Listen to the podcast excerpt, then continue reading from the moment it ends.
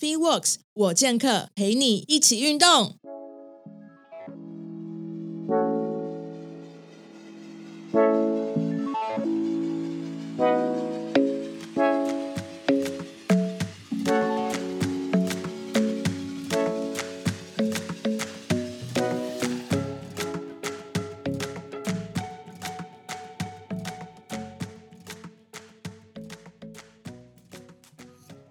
我是 Parkes 主持人 Karen。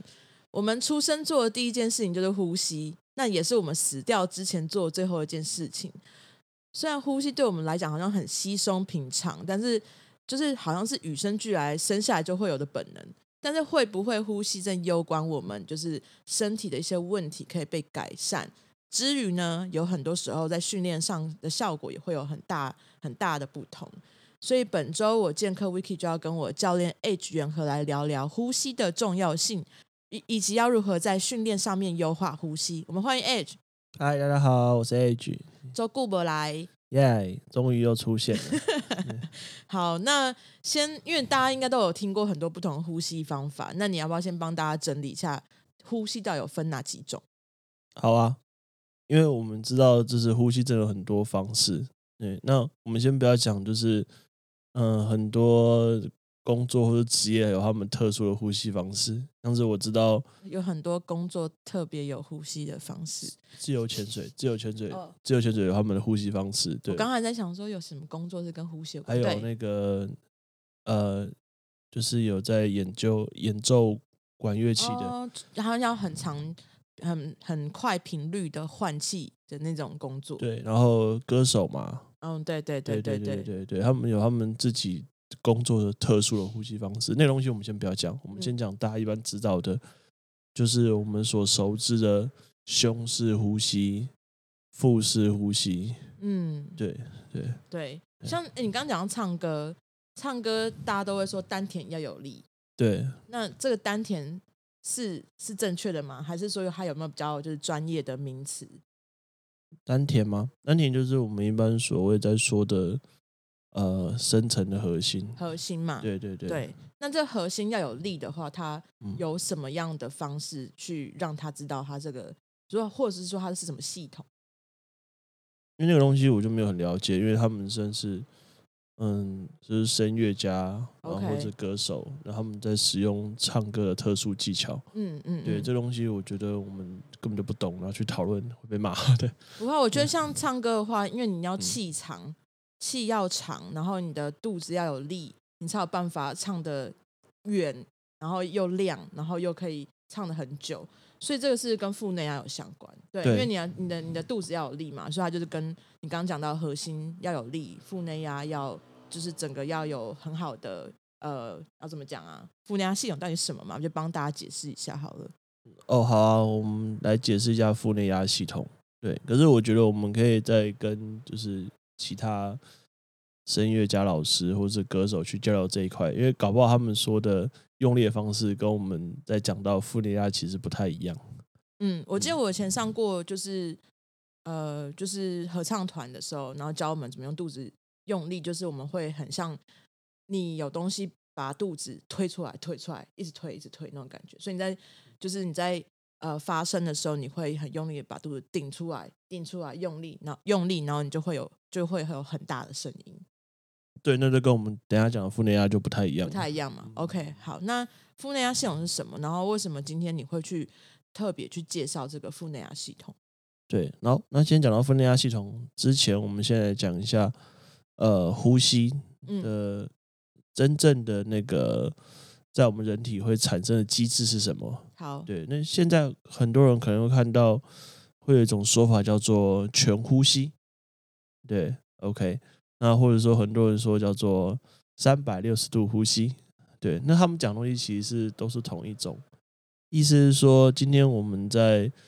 人体真正在呼吸的时候，我们会使用的肌肉是横膈膜，嗯，对，所以如果今天你在呼吸的时候，你的横膈膜没有真的被启动到，嗯那你的呼吸其实是有状况的。那什么样的状况叫横膈膜有被启动到？就是我们在吸气的时候啊，其实横膈膜会下降。哦，是它要有对办法有弹性上，就是上上下这样子移动。对对，横膈膜其实是要会动的。嗯嗯嗯对可是有些人他的横膈膜可能只会动一点点，嗯嗯嗯，就没有办法像正常人在呼吸的时候可以就很顺利的下来，嗯然后吐气的时候很顺利的回去。嗯那这个时候我们就会说他的横膈膜是失能的。嗯嗯，好，所以嗯，我们现在知道横膈膜是是我们呼吸最重要的肌肉。对，对，那从横膈膜开始，让它在吸气的时候下降的时候，这个时候我们的腹腔，就是我们装了内脏肚子那个嗯地方是我们的腹腔。对，对，横膈膜下来的时候，它会产生出一个压力。嗯哼嗯哼，对，那我们腹腔就是前后左右，还有我们的底端。对。底端的话是我们的骨盆底肌。对，对，OK，它会形成一个圆柱体。嗯嗯嗯，那这个圆柱体会把我刚刚讲到下降下来的压力嗯。hold 在中间，嗯嗯嗯，对，嗯所以它就会产生腹腔内部的压力，嗯嗯嗯，我们就叫腹内压。我这样想象很像太空舱哎、嗯。因为你太空舱其实也是因为呃，你必须要确保，要这样讲好了，嗯、很那种高压的瓶子，然后高压瓶子它其实也有就是上下左右跟底部嘛，对不对？然后所以它其实在外面施加很多压力的时候，它会确保它的这个里面的压力是可以去抵抗外面的压力，所以它不会爆掉。对，所以它我觉得腹内压的概念很像这种所谓的高压舱的概念。对，没有错，就是如果你里面没有一个压力去对抗外面的压力的嗯话，那我们刚刚讲的那个圆柱体它就被压扁。对对对，对对对对对。嗯，好那我们刚刚有讲到，在吸气的时候，横膈膜下降产生这个腹内压，这件事情其实就是我们的深层核心肌群被启动的时候。嗯嗯嗯嗯，对，OK。那所以回过头来，我们讲到了呼吸，其实就在讲这件事情。OK，嗯原来如此，所以有办法，呃，像有些人他可能突然间很就是头晕，没有氧气，你就会一直很需要不停不停的换气，对不对？所以就是一直在让你的腹腹腔的这个呃怎么讲腹腹腔的这个压力，它可以快速的去对抗你刚刚觉得头很晕啊，或者说吸不到气的那种感觉。哦你刚刚讲那个情况，其实就跟腹内压没有太大的关系。嗯，刚才讲到的话，可能是他的肺部，哦，对对对，他的肺部可能会有一些问题。嗯嗯嗯，对对对，OK，所以呼吸其实要看，我们刚刚讲到的是呼吸的肌肉的动作，嗯，对。可是我们呼吸使用的器官是肺，，OK，对。这样讲到肌肉好，就我也很想要知道到底呼吸会影响的肌肉有哪些，因为我知道，像你刚刚讲的嘛，很多时候吸气的时候，大部分用到比较多是上半身，就是所谓胸腔这边的这边的在吸气。可吐气的时候，其实我们是从肚子把气吐到从嘴巴吐出来，因为好像往下了，就是腹腔这边的肌肉，所以呼吸主要会影响到的肌群有哪些？对，刚刚客人讲的没有错，因为我们吸气最主要的器官是肺，对，对。那我们从鼻子吸进来嘛，然后会经过到我们脖子的呼吸道，嗯，对。所以吸气最主要的肌肉其实是我们的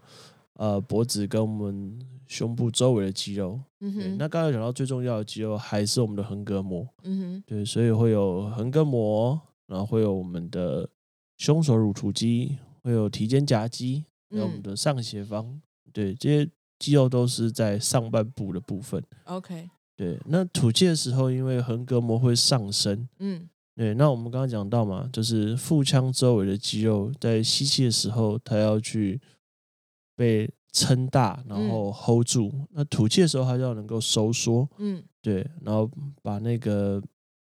气就是往上吐出来。嗯对，所以我们的腹腔周围肌肉，腹横肌、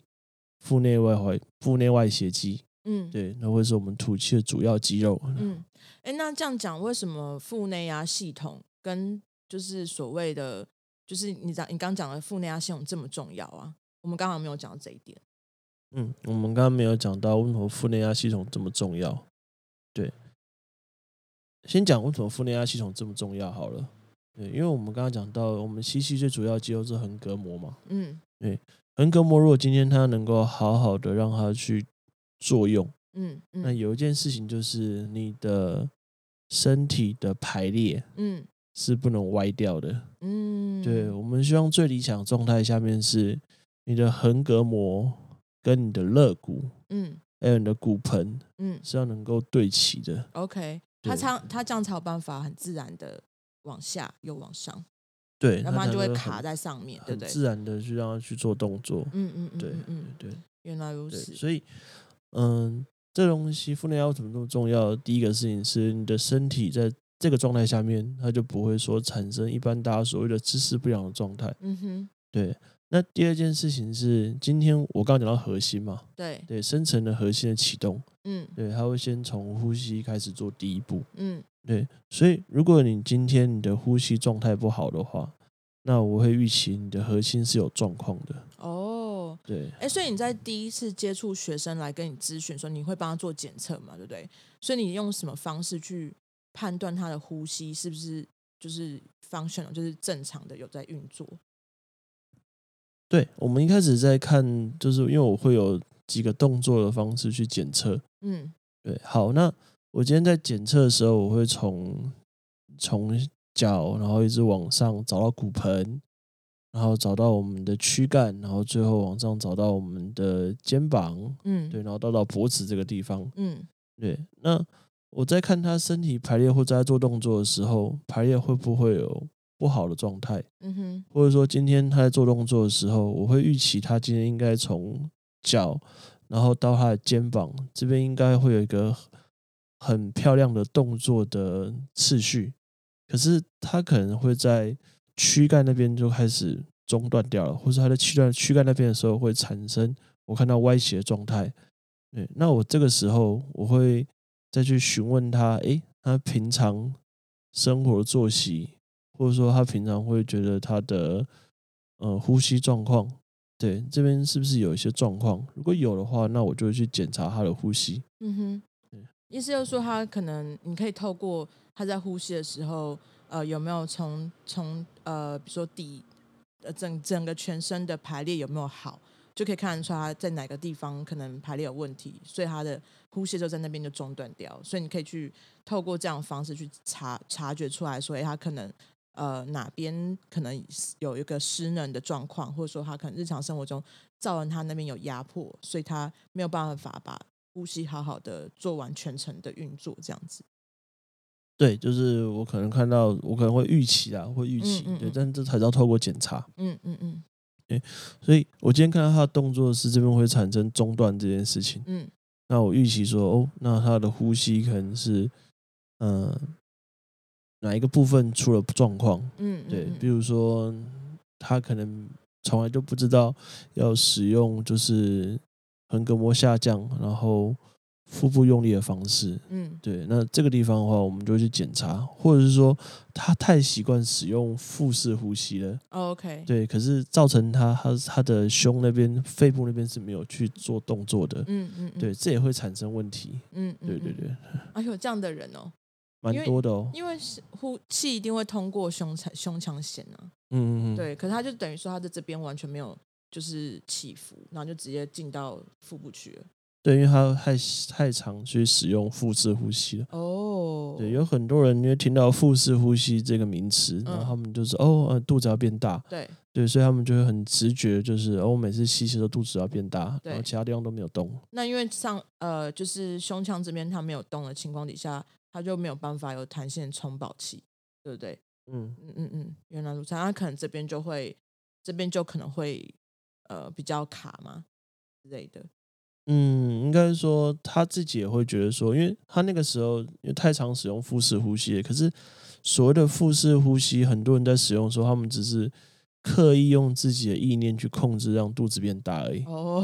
对对对他不是真的，他不是真的，呃比如说不是真的把气充饱在就是你的腹部，而是你觉得你好像把肚子变大，但其实根本没有。对对对对对对嗯，对嗯嗯嗯对嗯，原来所以他会觉得哦，我每次吸气的时候，我好像都觉得很辛苦。嗯嗯嗯，嗯对嗯原来如此。好，那有哪些问题啊，可以透过呼吸优化改善？因为其实你刚刚有提到嘛，有很多呃身体，我们刚刚在前面就讲到，就是说，其实，在身体上面，很多时候没有没有呼没有呼吸好的话，它可能会有很多应该说，很多时候你身体上面结构问题，或者说你可能呃一些失能问题，是不是也可以透过呼吸去做一些优化或改善？嗯，对，没有错。那那我这边会先讲一个前提，因为嗯。有很多人像是最简单的就是脊椎侧弯的人，对，对这东西太复杂了，嗯。对，我们先略过不要讲，嗯。我嗯们就先讲他是一个正常人，嗯对他他并没有说他的呃身体曾经有产生过什么很严重的状况，嗯因为像有些人他会有漏斗胸的问题，嗯，什么是漏斗胸？就是他的胸胸部这边会有一个洞凹进去，哦，对对对对对对，漏斗胸。所以这是这是先天的骨骼上面的对，大部分缺陷漏斗胸的人都是从小时候就有这样的状况。OK OK，嗯嗯，对，好，那我们先撇除掉这些就是比较复杂的问题，我们就讲他就是一个正常人，嗯，对他只是不太知道什么叫做横膈膜呼吸。对，对，好，通常这类这些人的问题，他都会有过度优势的肌肉，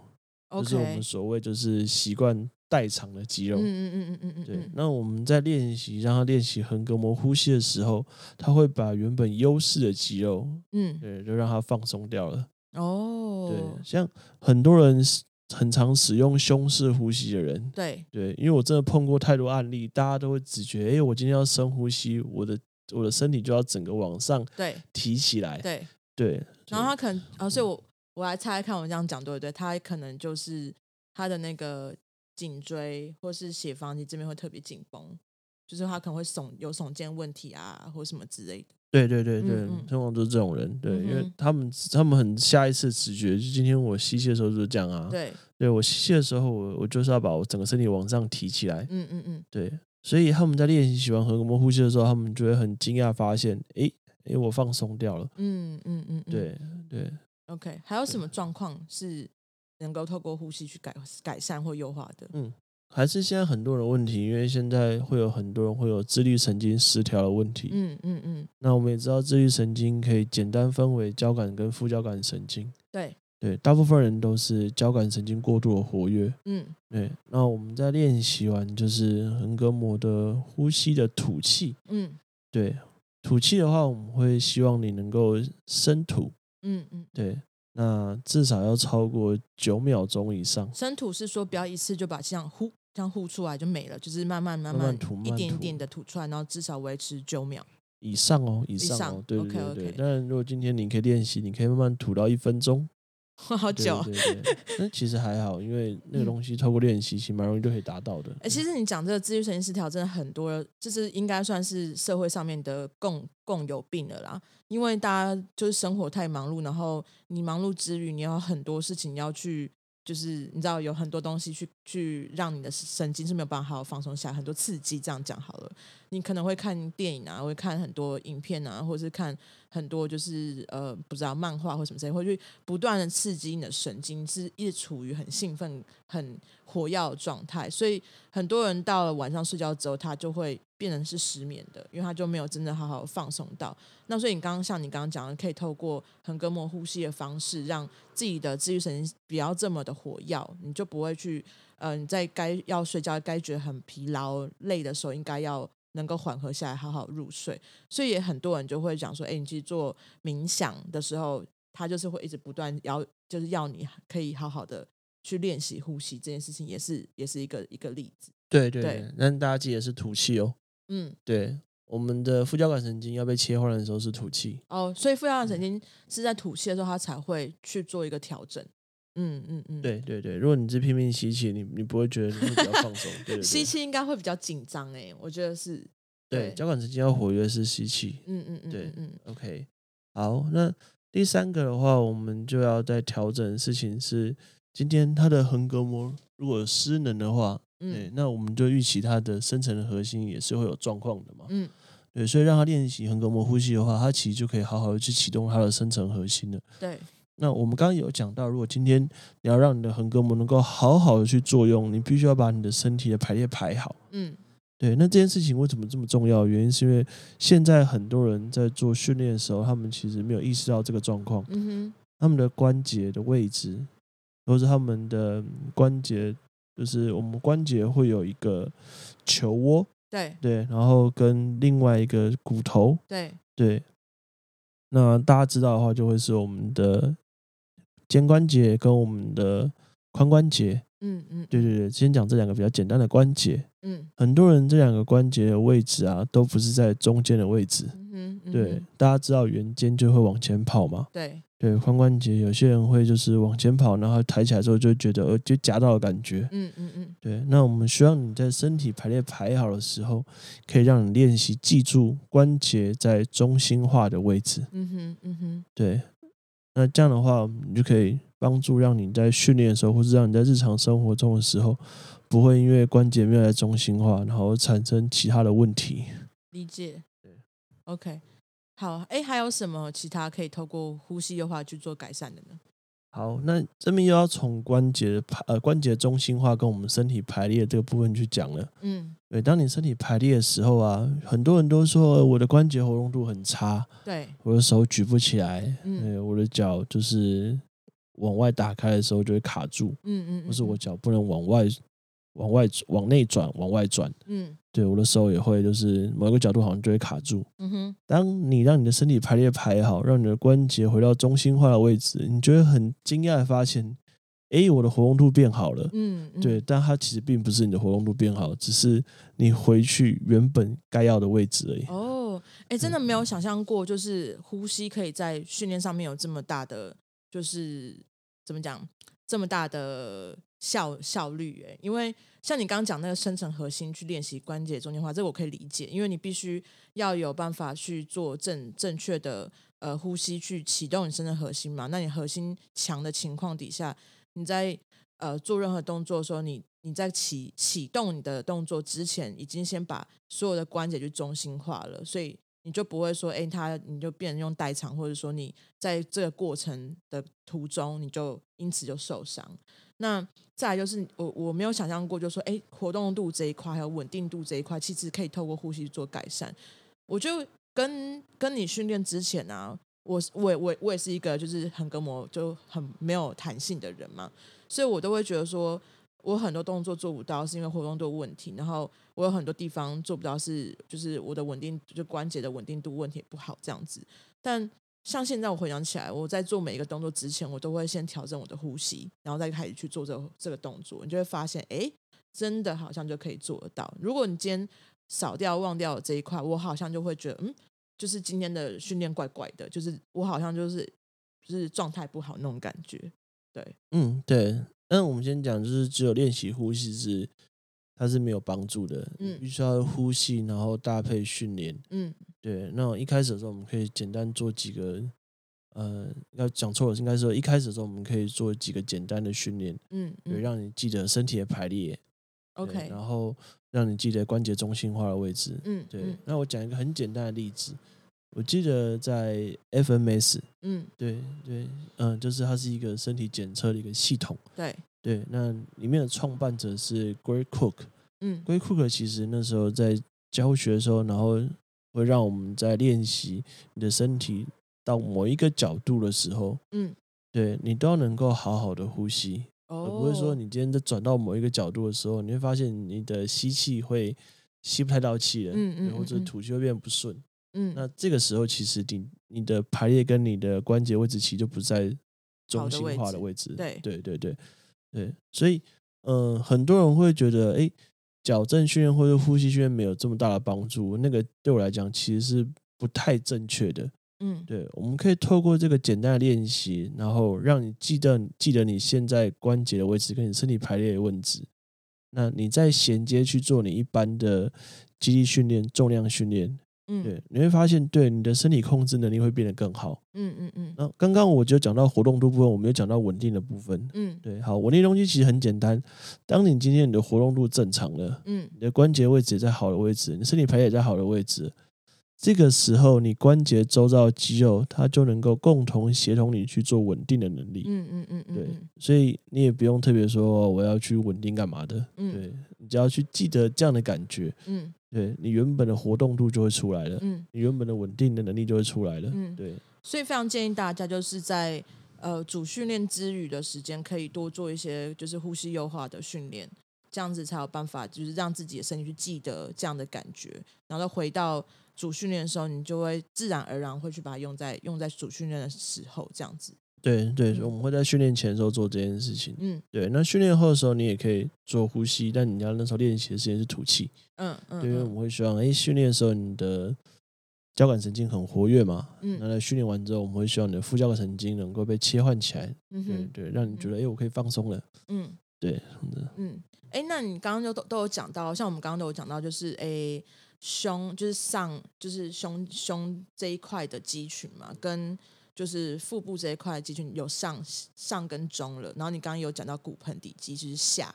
那骨盆底肌对于呼吸的影响到底有多大？因为刚刚我们都我们都很理解，就是说，哎，你在做正确的横膈膜呼吸的时候，其实你是呃上就是胸肌胸的这这部分的肌群跟腹部的肌群都要运作。那你刚刚其实也有提到骨盆底肌也很重要，那所以骨盆底肌的呃对于呼吸道有什么影响呢？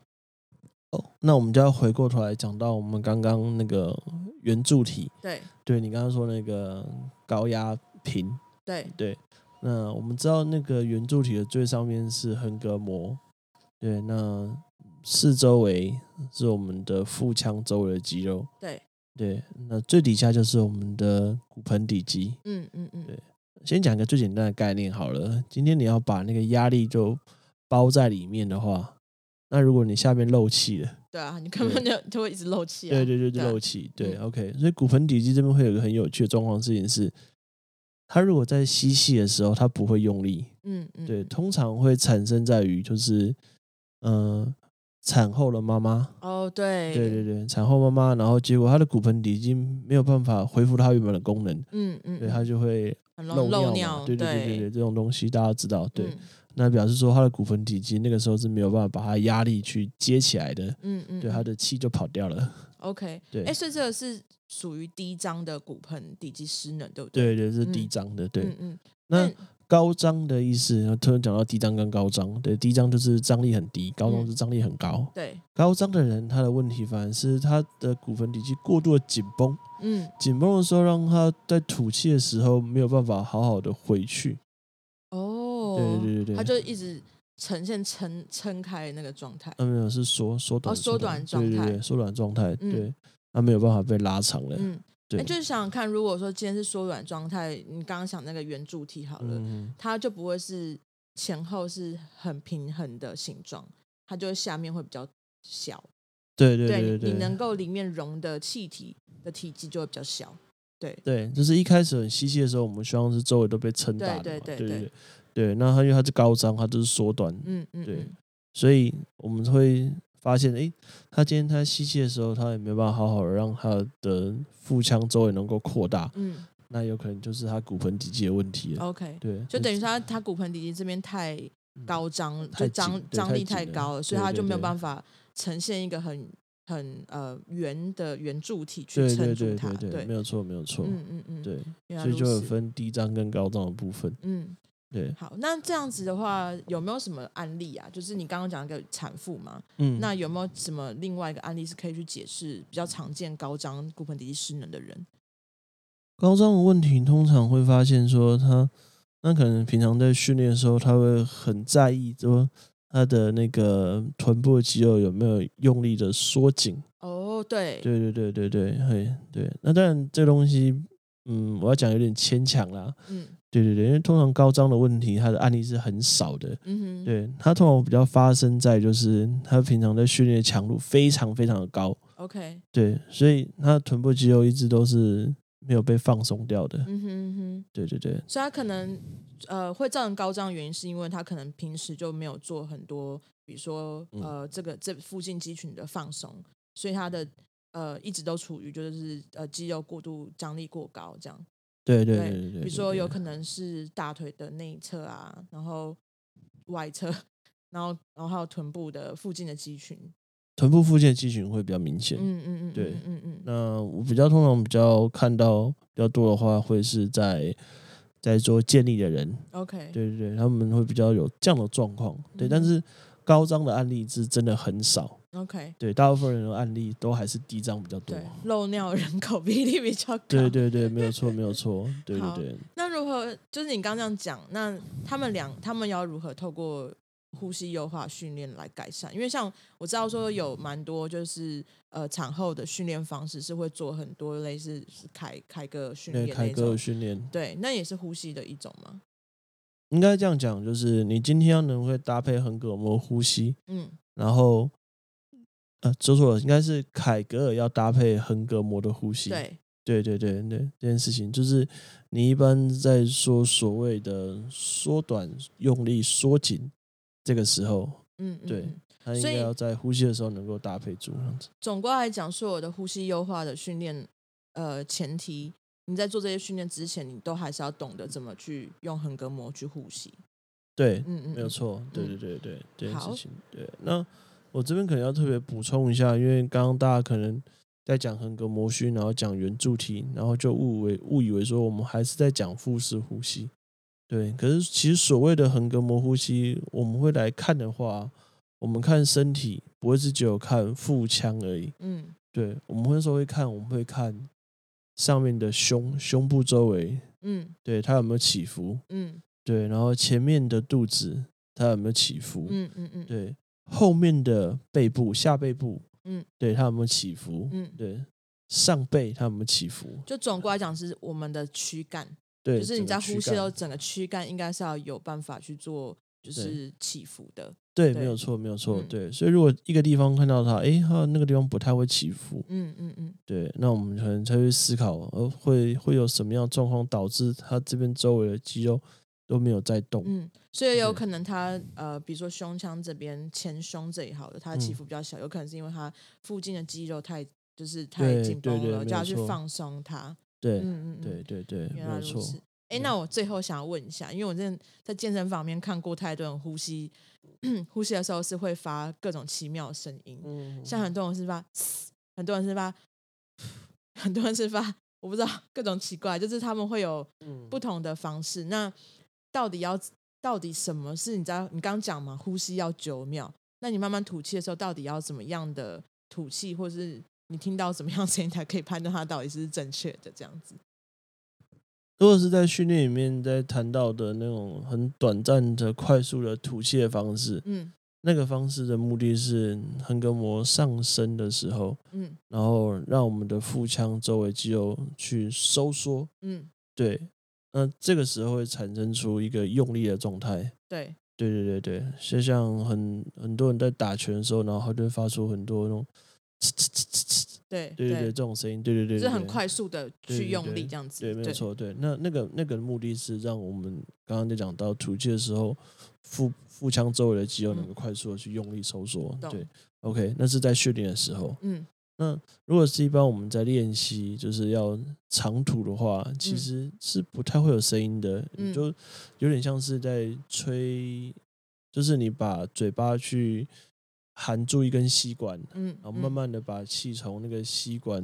吹，出去。嗯，嗯，对对，这个叫做圆唇呼吸法。嗯对，然后慢慢的吐，慢慢吐，慢慢吐。对越轻松越好，越轻柔越好。嗯嗯嗯，对，嗯所以训练的吸气跟吐气，跟我们一般在练习横膈膜的吸气跟吐气又不太一样。不太一样，对对对，理解。好嗯 OK，好，那我希望大家今天听完这个之后，可以呃自己可以检视一下自己到底呼吸是不是有呃就是不太顺畅的部分，像刚刚教练有讲了，就是你有没有办法在上前、上后、下前、下后都可以有很完整的就是起伏，那它就是叫做很完整的横膈膜呼吸。那所以如果有更多想要了解这方面资讯的话，也可以关注就是 H 教练的 IG，他叫边缘人妖练。那可以关注他的 IG，然后或者说可以直接私讯他问他也可以。那呃，我觉得呼吸对于很多人来讲都蛮重要，尤其是我们死掉之前都要做这件事情。所以如果可以好好呼吸，代表说我们今天吸进去的